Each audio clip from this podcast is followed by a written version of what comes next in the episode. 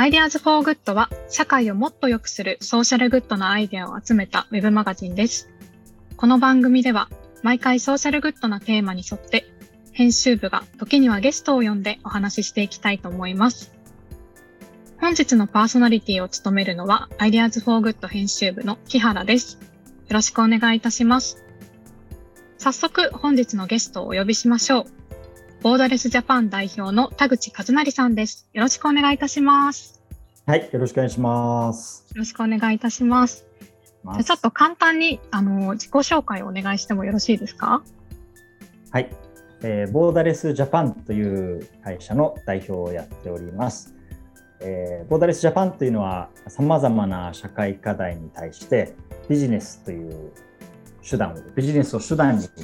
その解決を試みてみようというソーシャルビジネスと言われるものを専門にしている会社で今あのいろんな国で、えー、16カ国17カ国かな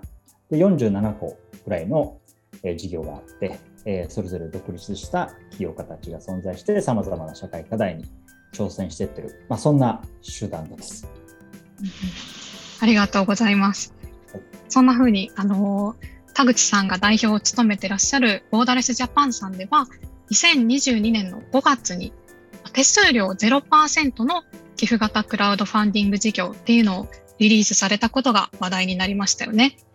で、もともとこちら、レスキューという名前でスタートしたサービスだったんですけれども、今回名称を For Good にあの変更されたということで、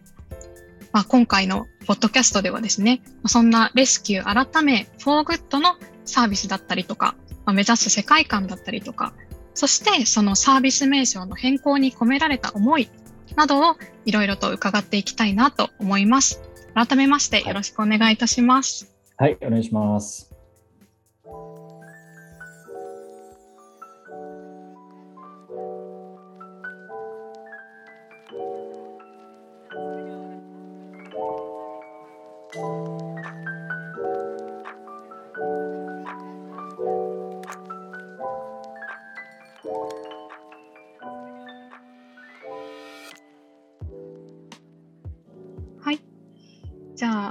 早速なんですけれども、まあ、そもそも、まずこの放送を聞いて、こう初めて、まあ、レスキュー改め、フォーグッドについて知ったよっていう方のために、まあ、こちらどういうサービスなのかっていうのを簡単にご説明いただけますか？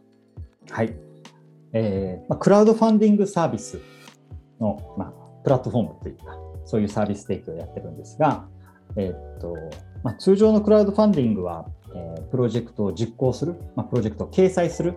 のに、えーのまあ、実行者から手数料をもらうっていうビジネスモデルになっているんですけれども、さまざ、まな社会課題とか困ってる人とかそういったものに対して、えー、実行するプロジェクトからあのもう結構大きな手数料がかかってられるケースかかってるケースが、まあ、あってですね、まあ、自分の友人とかあまあちょっと知り合いとかでもあの、まあ、本当に困ってる人のためにあのプロジェクトをやったのにまあ、結構その十数パーセントの手数料が あの結構かかっちゃって、それは結構大きい金額だったなっていうでそういう声がやっぱ何度か僕もあの届いてたことがあってでそれこうに対して少し違和感を感じていたんですね。うん、あの自分がこう何かやるプロジェクトに対して資金集めとしてやる分には当然ながらまあ、手数料とかあのかかるっていうのはしょうがないかなと思うんだけど何か本当に人助けするときにそれだけ大きな手数料って本当に必要なのかなっていう思いがあってでそういうところからクラウドファンディングをなんかまた次使うのどうしようかなっていう声とかすごい聞いてたのがあってそれってすごくもったいないなと思ってせっかくみんなが誰か困ってる人のために行動しようとしているものに対してクラウドファンディングってすごくいいあの仲間を集めるというか、またそれをそれをさらに応援、その活動を応援するっていう意味ですごくいい手段なのに、なんかそういうところが足かせになってる部分があるんだったら、何かそこをうまく取れるようなサービス作れないかなっていうので、それであのプロジェクトを実行する人は、そこからは一切手数料、まあ、掲載手数料一切いただかないっていうことのサービスを始めようと。じゃあどうやったらそう言っても、そう言ってもクラあのクラウドファンディングを支援するときに、クレジットカードの決済手数料とか、まあ、どうしてもかかっちゃうんで、まあ、その部分どうしようかっていうのに関しては、もう決済手数料を支援する人に、えー、払ってもらう、そこまで負担した上で、うん、えー、応援してもらうっていう形で、5%の決済手数料っていうものを支援者が負担するっていうことで、実際に支援として集まった金額に関しては、すべて、えー、実行者が受け取れるっていう、まあ、そういうサービスを作ろうっていう、そういう形でやり始めました。うんなるほどですね。そうですね。なんかこう、私もあのホームページの事例で読ませていただいたんですけど、あの、はい、6000万円だったかな。こう、クラウドファンディングで、こう、せっかくお金を集めたのに1000万円ぐらい取られることになってしまったとか、うん、そういうのが載ってたと思うんですはい、あ、そうでしたか。ね、なんかこう、結構、まあ、すごく、まあ、大きな料金だと思いますし、まあ、始める人からしたらすごくこうちょっとやってみようかなっていうふうにこうハードルが低く感じられるサービスなんじゃないかなっていうふうに思いますね。うん、であともう一つあの、まあ、レスキュー隊今グッド隊って言ってらっしゃるのかな？と思うんですけれど、ね。はい、でそれも私一つ特徴かなと思うんですけどちょっとご説明いただけますか？あありがとうございます。そうですね。あのまあ、先ほど言ったように決済手数料があの掲載にかかる手数料がかからないっていうことも大切なんですけどもやっぱりクラウドファンディングって結構自分でお金を集めないといけないっていうのは結構大変で、うん、えー、なんかあのみんなクラファン疲れしちゃうようなところがあるぐらい必死にやっぱりクラファン宣伝ばっかりやらないといけなくて。でそういった意味において少しでもそこをあの助けられるというか、まあ、サポートができる仕組みないかなと思って、まあ、こういう社会にいいことを専門としてるクラウドファンディングだったら、まあ、その拡散とかに協力したいっていう人たちってたくさんいるんじゃないかなっていうふうに思って、まあ、そういう人たちは、まあ、お金を出して応援するのもそうなんだけど、こういうプロジェクトがあるよっていうものをお知らせするっていう形で、関われるものがあったらいいなと思って、それでグッドタイプ。まあもともとレスキューだったんでレスキュータイプだったんですけど、うん、今名前変わって、はい、グッドタイプっていう形。今約200名ぐらいの方が参加いただいてなるほど。うんうん。そうなんですね。なんかこう、お金を出すっていうだけじゃない、まあ、自分が得意なスキルを生かして、ちょっとこう拡散に、うん、えっと、貢献したみたりとか、そういうふうな貢献の仕方、新しい貢献の仕方があるっていうのはすごく魅力的だなっていうふうに私も思っているんですけれども、まあこう、そんなこんなでこう、いろんな形で、まあ、手を差し伸べるというか、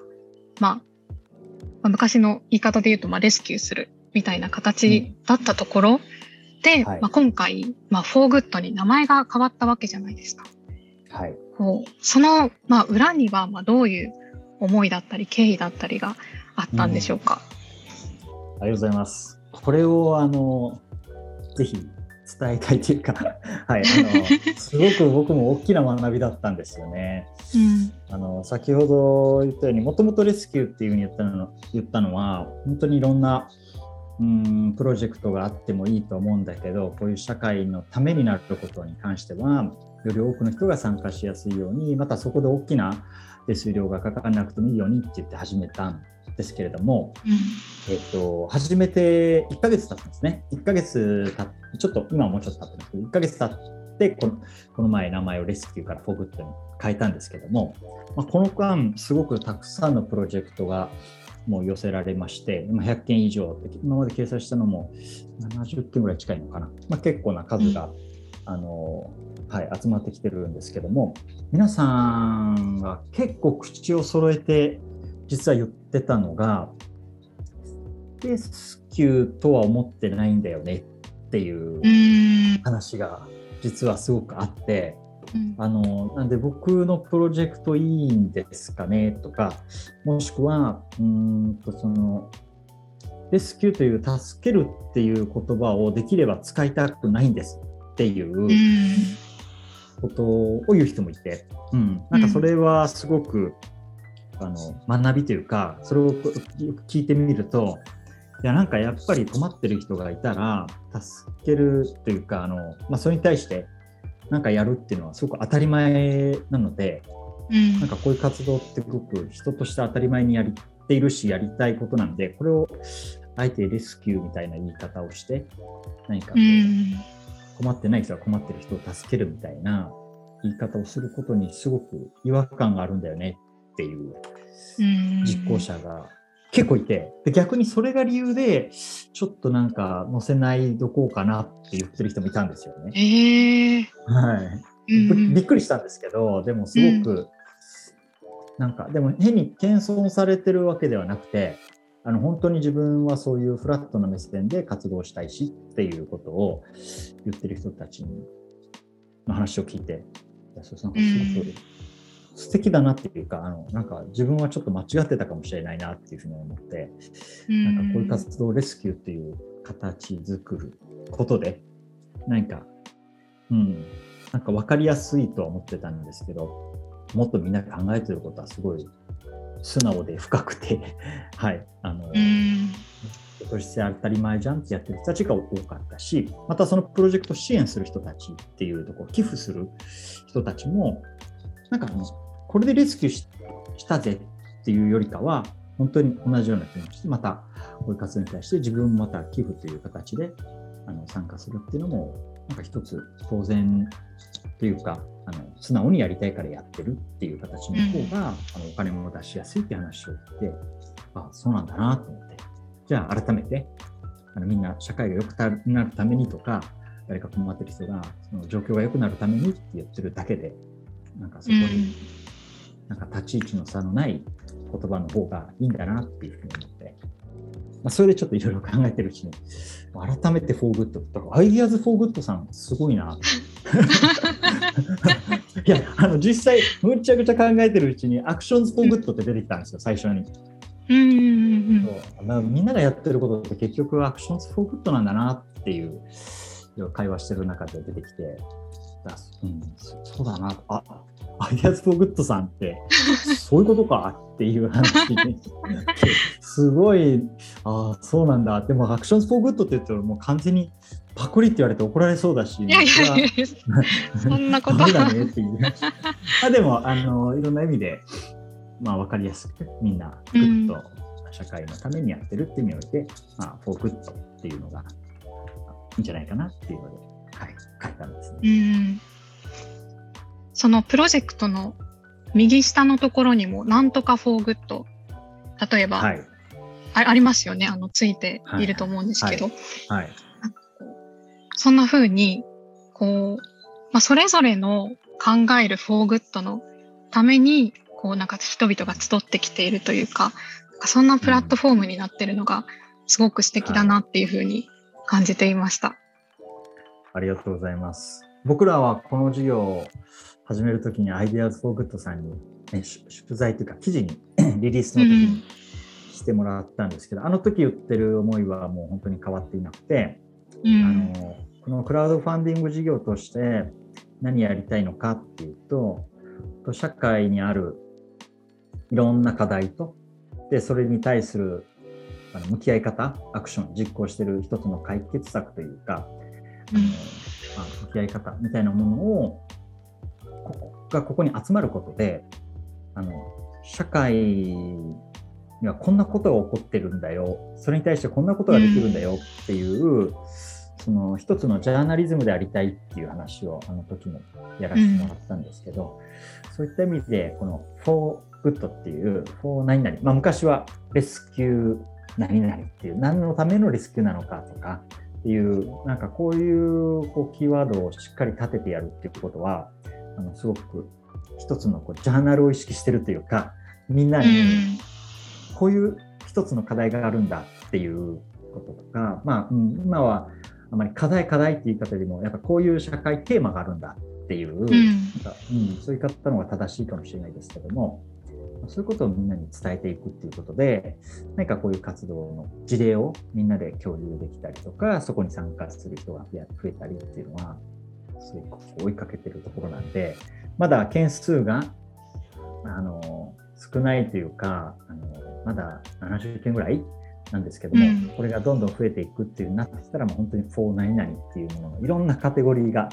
できてですね、あの行こうと思って、そういうこともあって、今、いろんな企画が動き出してて、 Fashion for Good っていうものがこれからそのエシカル服の分野で、ね、うん、あの作ったりとかあとは学生さんが参加できるような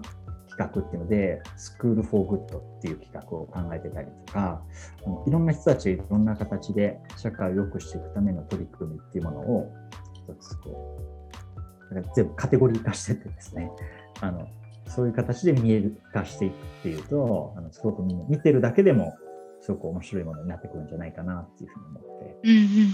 そういう挑戦がしようとしてます。なるほど。いや、すごいなんだろうな。私もこの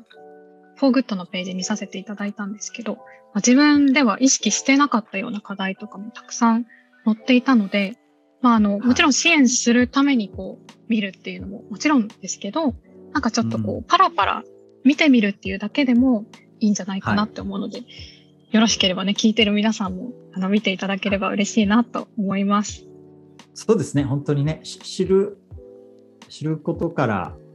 全て始まるのであのいきなり支援とかじゃなくても、うん、あこういうことが起こってんだなとか、うん、そこに対してやっぱりこういう解決策でこういうアクションを取ってる人がいるんだなってなんか具体例を知ることっていうのはなんかすごく前向きな情報かなと思って、ぜひ、はい、見るだけでも見てほしいなと思いますね。うん、そうですね。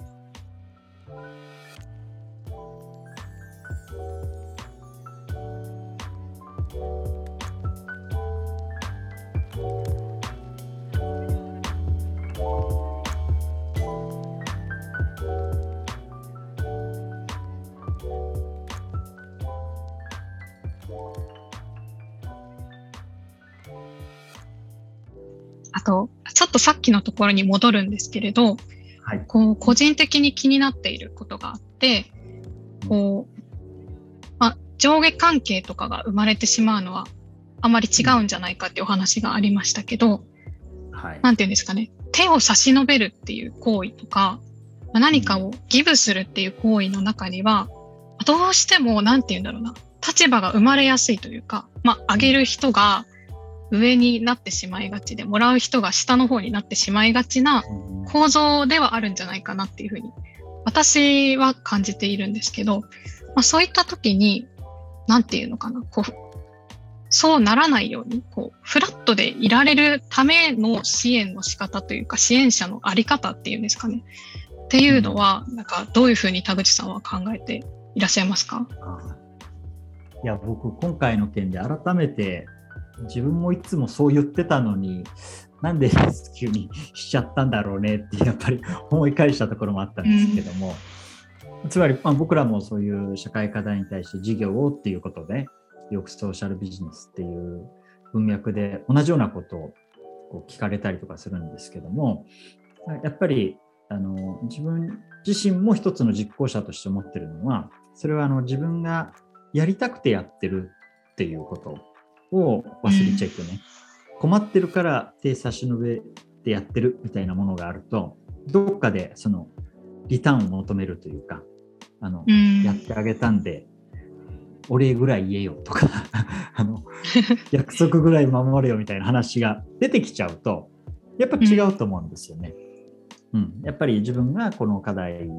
に挑戦したいと思って自分がやりたいこととして素直にやってるだけなんで、まあ、そこに見返りを求めないし、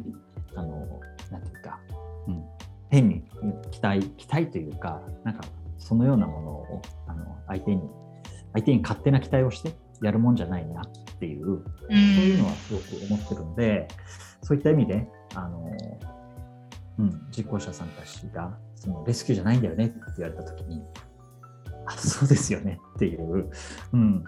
だからそれはまさに気をつけてるっていうか、本当にここに集まる皆さんたちが、まあ、本当になんかあのみんながあのハッピーで暮らせるようになったらいいのになとただただ素直に思って自分ができることを、まあ、自分がやりたいことっていう意味でやってるんだよっていうのがなんかそれすごく改めてみんなから学ばされた心の持ちよう、まあ、いわゆるこういう、まあ、客観的に見た時に支援に当たるようなことをやってる当事者が持つべき心の持ちようとしては改めて勉強になったなって思うし自分がそこをちょっと離れた立場でレスキューだよねって言ってた自分は、まあ、ちょっと何て言うかまあ、傲慢だったというか、まあ、ちょっと浅はかだったなと、うん、ちょっと、うん、ちょっと良くないことをしてたかもしれないなっていう気持ちもあって、うん、まあ、もちろん緊急支援とか、あの本当の意味でレスキューっていうのは大切なケースはたくさんあるので、レスキューっていう言葉自体がいい悪いではなくて、まあ、このここに集う人たちに対するのを総称してレスキューとくくってたのはちょっと違ったかもなっていう、はい、そういうのは大きな学びですね。うん、なるほどなるほど。いや一つの言葉の使い方だけでこういろいろ考えさせられるというか。なんか私もこのお話を、ね、聞いてすごく、うん、あそっかって思いましたし、うん、うん。なんだろう。こうなんだろう。レスキューた、助けるっていう言葉についてもすごく考えましたし、なんか、例えばなんですけど、またこれはちょっと今回の名前を変えたお話とは変わってくるかもしれないけれど、例えば、こう、まあ、ジャーナリズムで、まあ、どこかの、まあ、先住民族とかが、まあ、なんだろうな。まあ、今の現代の私たちの感覚からすると、それはちょっと人としておかしいよとか、例えば、なんだろうな。うーん、まあなんかこう女性を、まあ、生理の期間閉じ込めておくとか、なんかそういうのをしているけど、それをなんだろう。本人たちがおかしいと思っていないし、これはこれで私たちの生き方って思っている時に、それをこう外の人が、あの人たちを助けなきゃって言って、こう手を入れていく。なんかこう、いや、あなたたちはこういうの習慣おかしいですよとか、なんだろう。それってすごい不幸なことですよっていうのを私たちが言うことによって、うん、その、なんて言うんでしょうね。その不幸だと思ったことがなかった人が、あ、自分って不幸なのかもしれないと思い始めたりするじゃないですか。とか、なんて言うんだろう。外の人が、それを問題として名指しして、助けに入るっていうことにも暴力性はあるなっていうことは思っているので、なんかそれ、なんかちょっと話変わっちゃったかもしれないですけど、いえいえうん、うん、なんかそういうところについてとかも、田口さんのお考えが聞ければいいなって思っていました。いや、本当そうですよね。あの一番気をつけないといけないことですね。例えば、あのブータンっていう国とかすごく幸せな国っていうふうに言われていて、で昔というか数年前までやっぱなかなかその国に外の世界の景色っていうのはなかなか入ってきてなくて本当に農業みんなで営む国で、まあ、経済的な水準っていうのは確かにまあ貧しい水準。経済的には貧困的には水準であったんだけども、まあ、すごくこう助け合いとあのまあ、食べるものはちゃんとあってっていう上で助け合いとすごく豊かな暮らしがまあ、そこにあったっていうことなんですけど、やっぱり、ね、少しずつ海外の文化が入ってきて、すごいキラキラしたモデルさんの写真とか、うん、あのいろんな物品が入ってきて、やっぱりそこに、あのああならなくちゃいけないとか、自分たちよりあのヨーロッパの人たちの方があの美しいんだとか、こういうものを持てたらもっと素敵な、なんかこう、楽しい幸せな世界がそっちにはあるんだみたいなものがいろんなもの入ってきちゃってなんかすごく大切なこう助け合いとか自治みたいなものとかいろんなものがちょっとこうコミュニティみたいなものが少し崩れていったりしてで、まあ、お金は手に入るようになったんだけどやっぱもっと足りないもっと足りないっていうような部分が出てきたっていうことで、うん、果たしてそれがその幸せに人をしたのかだろうかっていう、まあ、そういうのは、うん。まあ、そういう映画もあったりとかするんですけども、うん、うんうん、何かやっぱりそういうことはすごく気をつけないと単なるおせっかいになる時もやっぱ時としてあるなっていうふうに思っていて。なのでそういった意味で僕自身は何かいろんなこう活動をやるときに気をつけているのはあの外から勝手にやってきてあなたたち実はこうなんですよっていうのはあのあまりあまりというかあのそこからは始めないようにしていてでそれがいい悪いかっていうのはまたちょっと議論がわからないんですが僕自身はやっぱり助けを求めてる人ここから抜け出したいっていうかこの状況を何とかしたいんだけども自分たちの力ではやっぱりどうしようもできないことっっていうのがあってその時にやっぱり周りの人っていうか他の人の助けが必要なことっていうのはあるんじゃないかなっていうふうに思っていてその時に一生懸命になってそれが自分のやりたいことだと思ってそこに入って一緒に彼がやっていくっていうのが、まあ、僕はあの事業という形でソーシャルビジネスという形でやるからなおそうなのかもしれないですけども、うん、それはあります。だからそうなるとやっぱ彼らの目指す姿と、まあ、自分たちがやりたいことっていうのが同じ姿になってくるので、まあ、あの今こういう厳しい状況だけどもこういう、まあ、自分たちでお金を稼いで子どもたちがちゃんと学校行けるようにしたいとかですね、まあ、あのそういう同じ景色を見れるんででそれは僕は助けてるという。か、僕もそうなったらあ自分の人生の使い方として幸せだなと思うので僕もやりたいよっていうことでやろうとなるとあのパートナーっていうかあの仲間っていう感じで仕事仕事ができるようになるんであじゃあいいいい商品一緒に作ろうねとかあのいいハーブを一緒にミャンマーとかでねやってるハーブのオーガニック栽培とかやってるんですけども、うん、まあ、いい品質のいいハーブをじゃあ一緒に作ろうねっていう話とか、うん、そういう関係が出てきてくるので、うん、なんか求められてスタートする部分っていうのは一つあるのかな。と思います。まあ、逆に求められないとじゃあ行かない方がいいのかっていうのはちょっとそこはそこでね深く考えたいなと思うんであの一概に求められないケースは行くべきじゃないっていうのもちょっとあの言えないなと思ってるんですけど、まあ、そこら辺どうなんですかね？逆にあの木原さんとかねジャーナリズムのプロだと思うんですけど。いやいやいや、まだまだ勉強中ですが。いや、そうですね。いや、それは本当に答えが出せないままずっとみんなでどうしたらいいんだろうねっていうふうに話してる感じなんですけど、うん、うんなんだろう。でも、今のところの方針としては、なんかこう、自分たちの基準と違うから、あなたたちは不幸だとか、なんかこう、おかしいとか、変わるべきだっていうふうには言いたくないよねっていうのは、まあ、どんなにおかしいことだと、おかしい、うん、おかしいっていうのもちょっと語弊があるんですけど、ことだとしても、なんだろう。ちゃんとこう目線を合わせて、なんていうんですかね。うーん。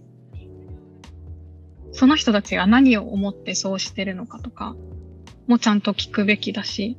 なんかとにかくなんだろう、対話をしなきゃいけないよねっていうような話は、みんなでしたりはしていますかね。確かに。 Ideas for Good ってすごく僕はもう昔から好きで、あの、まあ、よく言う、よく言うというか、あの一つのこう constructive journalism っていうか、あの、よくないよって批判的なジャーナリズムを、まあ、僕はもちろんあの権力検視っていう意味での監視という意味でのジャーナリズムは必要だと思いますけれども、うん、あの批判するだけじゃなくてこういうあの前の進み方がありますよって具体的ないい事例とかいいロールモデルみたいなのをたくさん一つのアイデアとしてみんなに共有していってでそれをもとにあの社会が前に進んでいくっていうことの一つのチップスをどんどん投げかけていくって、まあ、僕は勝手に客観的にそう そういう活動なんだとか勝手に見てたりして思ってるんですけども、うん、あでもそういった意味でいつもすごいなって思いながらでさっきの話に戻ってあのでもじゃあ 例えばさっきのねあの生理期間中外に出れないみたいな話ってやっぱり広く今の社会観から見た時になんかそれはこう女性をこうなんていうか抑制してるっていうか感じで良くないように思うんだけどじゃあそうじゃない世界がありますよっていう情報をじゃあ,、あの女性がこれだけ活躍してる社会っていうのもあるんで共有するのは絶対に良くないと思うんですけどじゃあそういう情報をそこに投げ,、投げるというか目に触れさせるっていうこと自体が果たしていいのか悪いのかっていう話ってすごくこうセンシティブだなとはちょっと改めて思いましたよね。なんかあの、知らない方が良かったっていうのが本当にもしかしたらあるのかもしれないしとかなんかね、すごく丁寧に考えたいなって思いましたね。なんか選択するのは本人たちだから、別に情報としてはあのある方がいいんじゃないかなってあの瞬瞬間的には思いそうなんだけど、うん、うん、なんか、はい、それはすごい思いましたね。こういうすごいあのジャーナル、コンストラクティブジャーナリズムの一つとっても、誰にどういう情報を与えていくのかっていうのは、シビアな問題だなって、うん、そういう議論が会社で行われてんだなっていうのは、はい、経験になります。うん、うん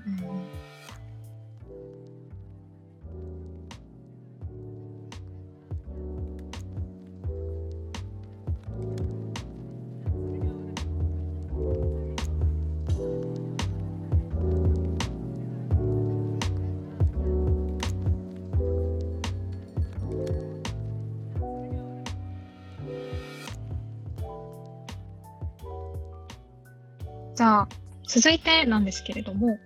フォーグッドが目指す世界観についても伺ってもよろしいですか？はい。フォーグッド、もう本当にいろんなことがいつも僕らみんなの周りで起こってるんですけど、何かあの自分に、まあ誰か、うん、困ってる人とか、何かこう、そういう状況を見て、困難な状況を見たりして、なんか自分にできることあるんじゃないかなってみんなが考えられるような社会になったらすごくいいんだろうなっていうふうに思っていて、うん、あの SDGs の誰一人取り残さない社会っていうのは実際あの誰一人放置されないっていうかこんなな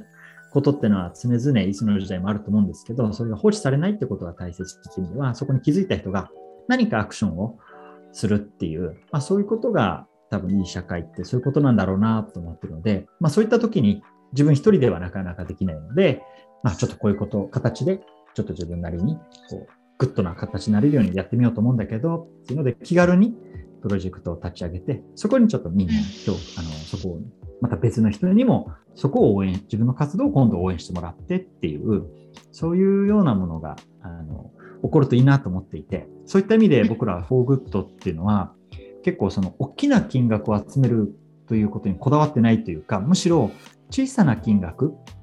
っていうものを必要とするプロジェクトがたくさん集まるっていうことも一つのゴールにしたいなっていうふうに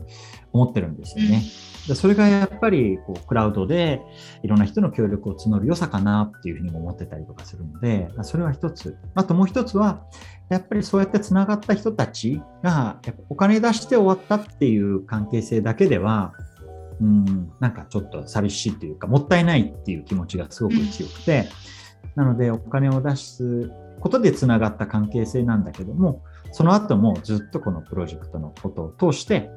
あの何ができるかなっていうことをつながっていくってことはすごく大切なんじゃないかなと思っていて、そういった意味で僕ら ForGood は支援した後、実行者とのコミュニケーションを、あのこのクラウドファンディングプロジェクト専用のあの LINE のオープンチャットを個別に全部作っていってですね、そこで実行者と支援した人があの双方向にコミュニケーションを取れる場があるんですね。そこで、なので、まあ、その後の進捗もそうですけど、それ以外のこともプロジェクトに関する相談であったりとか報告だったり、うん、また次のことを何かやる際にも、まあ、そういう人たちに相談したりっていうことで、まあ、そういう縁が長くつながっていくといいなというふうには思ってたりするんで、まあ、そういう支援後のコミュニケーションも、うん、あのどんどんこう研究していきたいなっていうふうに思っている感じです。はい、なるほど、なるほど。そうですね。なんかこう、こう、なんだろう、結構支援してリターンが届いて、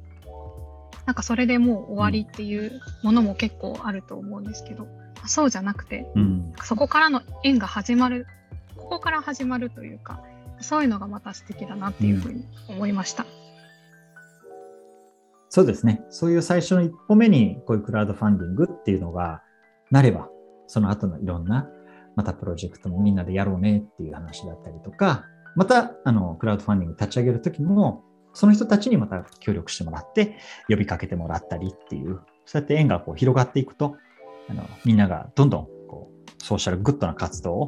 やりやすい場が作れるんじゃないかなというふうに思ってるので、はい、うん、そういうのをね、ちょっとフォーグッドとしては、そういう場になれるようなものを目指していきたいし、うん、そういうために必要な機能をどんどん開発していきたいなっていうふうに思っていますので、うん、まあ、ぜひあの何か自分として社会にできることないかなって思う人は、あの例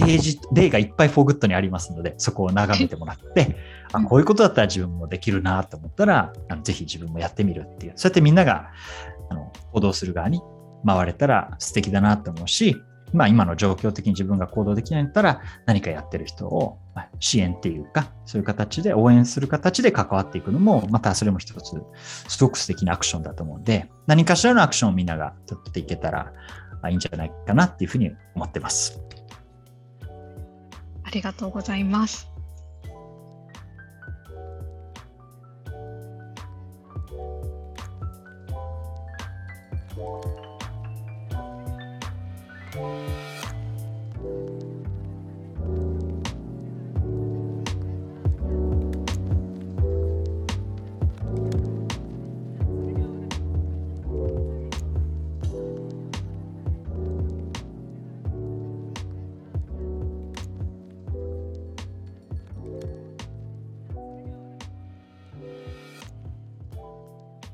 今日いろいろと伺ってきましたけれども、じゃあ最後にですね、あのリスナーの皆さんにメッセージをお願いできますでしょうか。はい。僕があの好きな言葉にあのハチドリのひとしずくっていうのがあるんですけれども、あのあそれはね、ぜひ YouTube とかでハチドリのひとしずくって検索してもらえると、その物語があるんですけれども、あのまあ、ちょちょっとだけ話すると、そのハチドリっていうすごく小さい蜂のような、まあ、小さい鳥がいるんですよね。世界最小の鳥なのかな。はい。でも、その、まあ、物語ですけども、大きな山火事が起こってた時に、みんな大きな動物たちが逃げてってる中、このハチドリ、クリキンディっていう主人公の名前なんですけど、彼がその小さなくちばしに水を運んで、山の方に一人向かってって、山火事を消しに向かってってんですよね。で、大きな動物たちがそれを見て、そのそんな小さい体のそんな小さいくちばしに水数滴運んだところで何にもならんよって言ってあざけ笑われるんですけども、まあ、彼は何もやらないよりやった方がいいっていう自分にやる自分にできることを今やってるだけなんだっていう話をする。僕それすごく好きなあの物語というか自分としていつも持ってたい精神性の一つだなっていうふうに思っていてなのでこれやったからって何が変わるかと問われれば、それはすごく難しいかもしれない。だけど、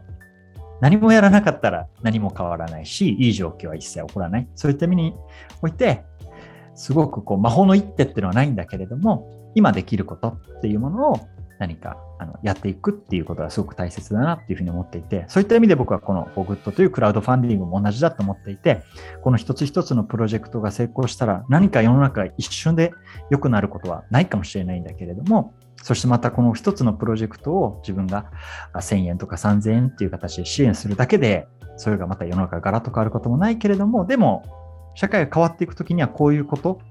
がすごくたくさん起こっていることの積み重ねとしてでしか一方で変わらないっていうそういった意味では、まあ、今自分ができることを素直にやるっていうこと。なんかここに集中して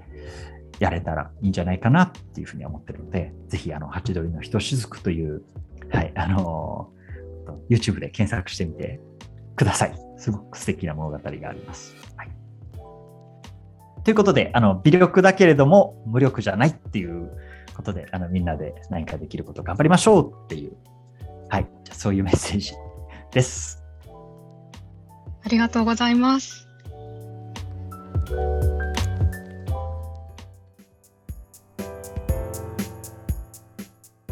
今回のポッドキャストはゲストの田口和成さん、パーソナリティは編集部の木原でお送りしました。それでは皆さん、今日も素敵な一日をお過ごしください。ありがとうございました。素敵な一日を。